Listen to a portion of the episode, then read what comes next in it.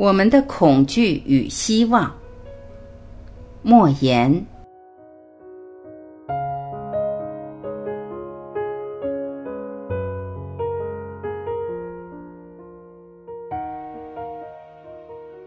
在我的童年生活中，给我留下深刻印象的，除了饥饿和孤独外，那就是恐惧了。我出生在一个闭塞落后的乡村，在那里一直长到二十一岁才离开。那个地方直到上个世纪八十年代才有了电，在没有电之前，只能用油灯和蜡烛照明。蜡烛是奢侈品，只有在春节这样的重大节日才点燃。平常的日子里，只能用油灯照明。在很长一段时间里，煤油要凭票供应，而且价格昂贵，因此油灯也不是随便可以点燃的。我曾经在吃饭时要求点灯，但我的祖母生气地说：“不点灯，难道你能把饭吃到鼻子里去吗？”是的，即使不点灯，我们依然把饭准确地塞进嘴巴，而不是塞进鼻孔。在那些岁月里，每到夜晚，村子里便一片漆黑，黑得伸手不见五指。为了度过漫漫长夜，老人们便给孩子们讲述妖精和鬼怪的故事。在这些故事中，似乎所有的植物和动物都有变化成人，或者具有控制人的意志的能力。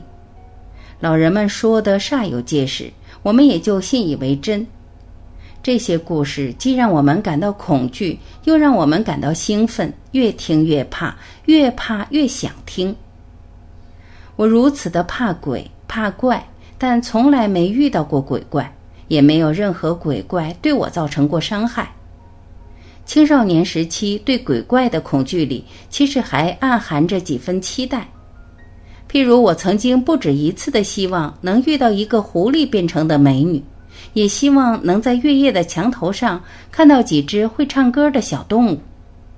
几十年来，真正对我造成伤害的还是人，真正让我感到恐惧的也是人。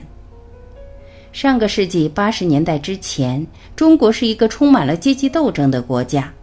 无论是在城市还是在乡村，总是有一部分人因为各种荒唐的原因，受到另一部分人的压迫和管制。有一部分孩子因为祖先曾经过过比较富裕的日子，而被剥夺了受教育的权利，当然也没有进入城市去过一种相对舒适的生活的权利。而另一部分孩子却因为祖先是穷人而拥有了这些权利。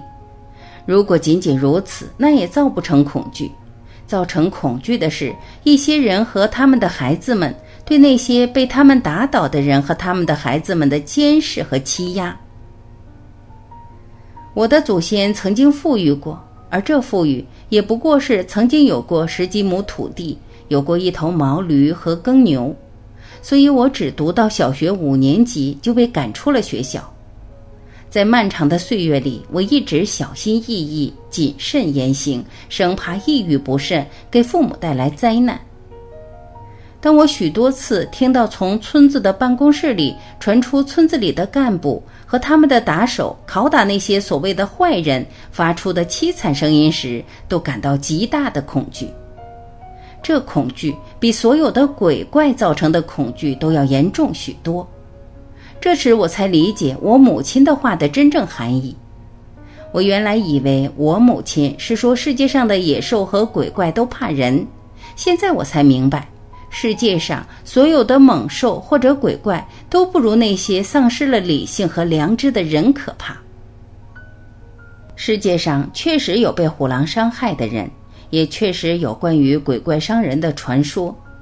但造成成千上万人死于非命的是人，是成千上万人受到虐待的也是人，而对这些残酷行为给予褒奖的是病态的社会。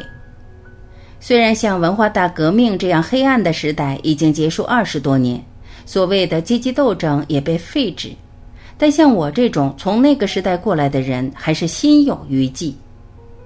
我每次回到家乡。见到当年那些横行霸道过的人，尽管他们对我已是满脸媚笑，但我还是不由自主地低头弯腰，心中充满恐惧。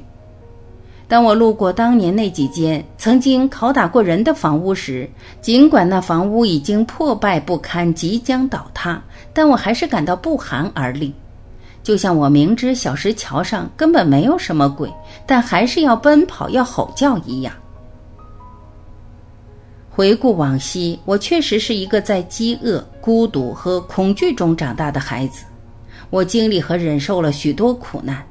但最终我没有疯狂，也没有堕落，而且还成为一个被人尊敬的作家。